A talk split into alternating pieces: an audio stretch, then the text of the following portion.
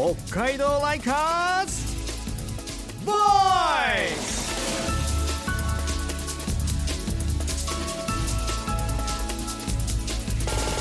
こんばんは田村みなみです。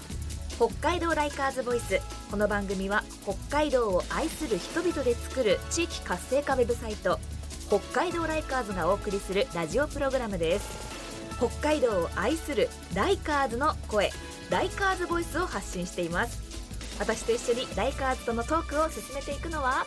北海道ライカーズの柳沢美久です。よろしくお願いします。よろしくお願いします。さあこの真冬の時期プロスポーツは、まあ、野球やサッカーなどは基本ね屋外競技はシーズンオフですけれども、はい、屋内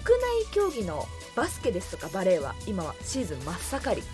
柳沢さんは何かこうバスケバレー見たことありますか？そうですね。B リーグとか、はい、あのバスケ見に行ったりとか V リーグとかもそうですね。スポーツ自体は結構好きなので、うん、はい、たまに見たりはしてます。私自身もあの小中とバスケをやっていましてそうなんです、ね、そうなんですよ。で今はあの B リーグのね地元チームレバンガ北海道、大好きでして STB ラジオでも、レバラボという番組を、はい、はい、担当していましてバスケ大好きレバンガ大好き女子なんです。なるほどさあ今夜はですねそんなレバンガ北海道にも関わるお話をしていきましょう。ライカーズゲストはサツドラホールディングス株式会社の代表取締役社長 CEO の富山弘樹さんです。今週も富山さんよろしくお願いします。よろしくお願いします。よろしくお願いしますさあこれまでサツドラ、はい、正確にはサツドラホールディングスとして、はい、まあ、ドラッグストアだけではなく新しいビジネスを支援したりとか、はい、あと電気を販売したりと、本当にねいろいろな事業を展開しているというお話を伺ってきました、まあ、その中で他の企業さんですとかこう組織とこう連携したりとか、はいはい、あとタイアップもされてらっしゃるんですよね。はいはい、そうですね、はいいや今出てきたあのレバンガさんもそうですけど、うん、結構スポーツチームさんと連携することが多いんですよね。うんはい、これあのドラッグストアのサツドラともう一つの事業でエゾカという北海道共通ポイントカードがありますけど、はい、ここですごいコラボのあのエゾカを出させていただいてまして、えーと、コンサドーレエゾカとかレバンガエゾカとか、はい、あの旭川の V リーグのボレアスのエゾカとか、はい、まあ、そういうのをこう提携で出してますね。はい、はいでもこれ始めたきっかけとかっていうのは何だったんでしょうか？そうですね。このなんかエゾカのこの仕組みがあるんですけどもこれあの使えば使うほどエゾカを使えば使うほどこの各チームにこうポイントが還元される仕組みになってるんですよ。例えば今レバンガエゾカだったら、はい、えーと、レバンガエゾカを使って、まあ、試合に行ってもそうですし、うん、サツラで買い物したりとかその他のエゾカの加盟店で使うと,、えーと、ポイントが還元されるとレバンガに。だからこうレバンが好きなあの方ファンの方は、どうせ使うなら、うん、そのレバンガエゾカを、え使って買い物をしようっていうことがチームの応援になりますよっていう仕組みになっててこれで売り上げが上がればあのサソラとかその加盟店も嬉しい、うん、でチームも嬉しくてお客さんもお得なままであのチームが応援できて嬉しいっていう、まあ、こういう仕組みになってるんですよ。でそれでコンサドーレさんが最初きっかけだったんですけど、はい、どうせやるならそのその仕組み自体を一緒にやりませんかっていうことで始めて、まあ、それがすごく好評を得まして、そこからレバンガさんも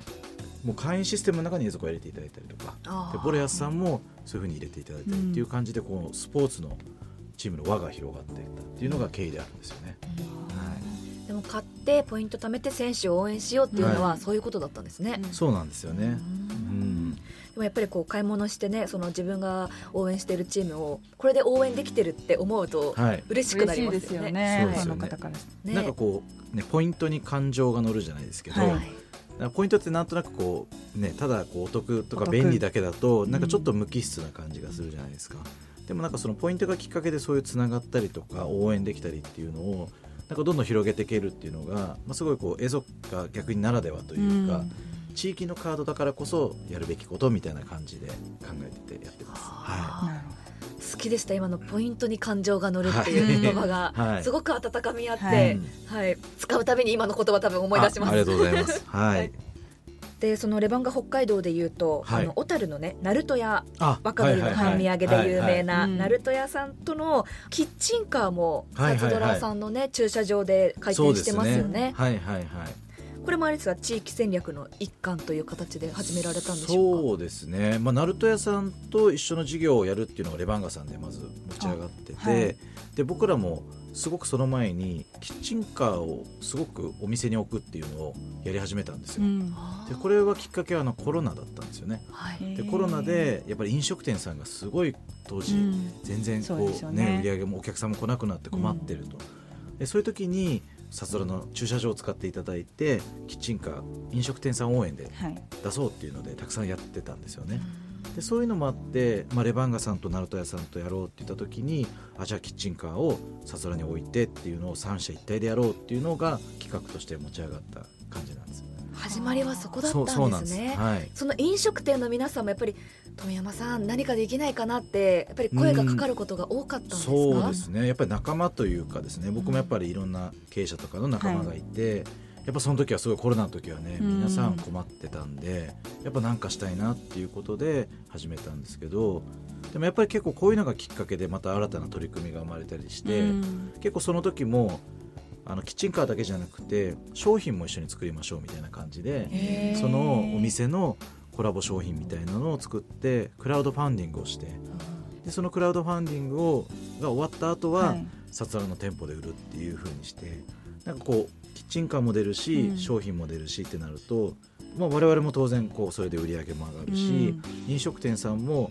コロナみたいにお店にお客さん来なくなった時にも違う売り上げを上げるっていうこう方法ができて、うん、でそれはコロナが終わっても続いてて、はい、そういうのがなんかコロナだからこそ生まれたっていう企画ができてきているなと思います。はい柳沢さんね、はい、あの何かイベントにも行かれたんですもんね。そうですね。あの実は私9月にサツドラフェスにも行かせていただいてちょっと前ですけれども、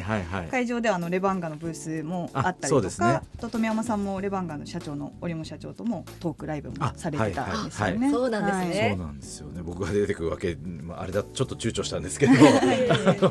出させてもらって、はい。ああいうイベントを開催するなんか狙いというか思いというかどんなところなんでしょう？そうですね。やっぱあれもコロナ前からやってたんですけど、はい、まあ、コロナ中ねできなかったっていう分、はい、なんか爆発してすごい昨年なんかも1万5千人ぐらいお客さん来ていただいてでそこでもコラボレーションっていうのがすごいさっきのこの間言ったエゾハブじゃないですけど、はいはい、やっぱりメーカーさんとか、うん、今のレバンガさんとかあと自治体さんのブースとかもたくさん出たりとか、ねはい、他の教育の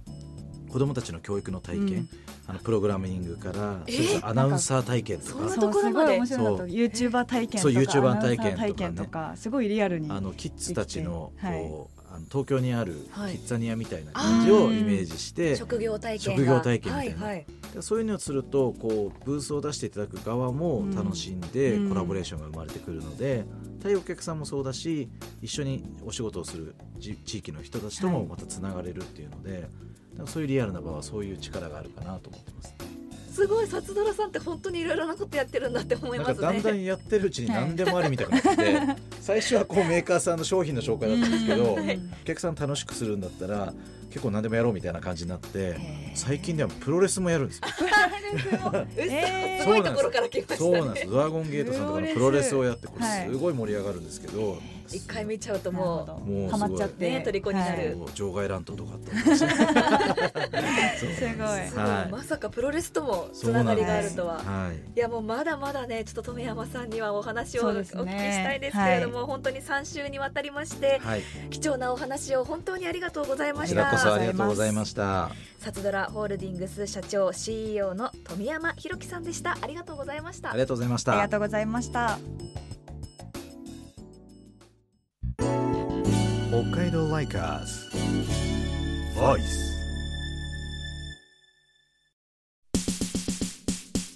身近な話題をピックアップしてトークする Likers Pick Talk。今夜は今の富山さんとのトークの中にも出てきましたがレバンガ北海道と半身揚げで有名なナルト屋のコラボで誕生したキッチンカーの話題です。柳沢さんナルト屋はご存知ですか？はいあのもちろん存じ上げておりまして、はい、でもあのライカーズの記事でも紹介させていただいたことがあるんですが。そうですよね、はい、そんなねナルト屋とレバンガ北海道がコラボして3年前の2021年の7月にキッチンカーが登場したんですよ。うんなるほど。でこのキッチンカーの1号店が札ドラ旭ヶ丘南八条店でオープンしましてその時私も取材で伺ったんですけれどそうなんですね、はい、今はそのキッチンカーが全部で5台ありまして、はい、4台は基本札幌市内の札ドラの駐車場で営業されています。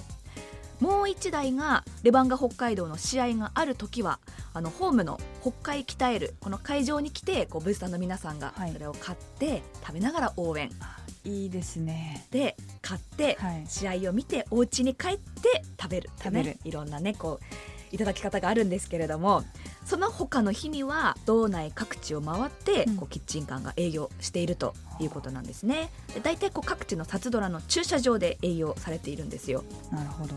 でもどうしてレバンガがキッチンカーを運営してるんですか？はいあのレバンガを運営する会社としてフードビジネス事業を立ち上げたんですけれどもあのより収益を上げて例えばこうチームの強化費ですとか遠征費に充てるということが目的なんだそうです。なのでファンバスケではあのブースターって言うんですけれども、はい、ファンのこと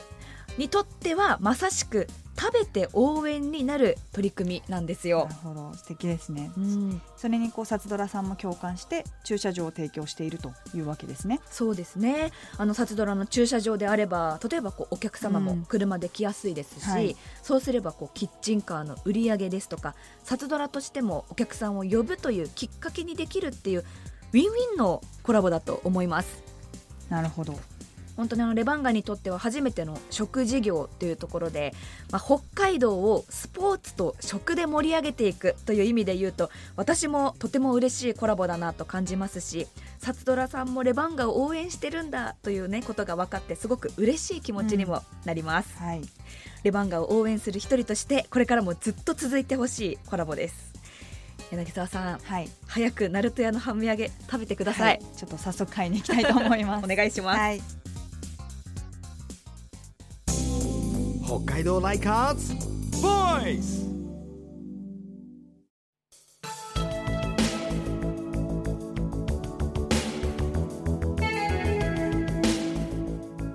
さあ3週にわたってサツドラホールディングス代表取締役社長の富山弘樹さんとトークしてきました。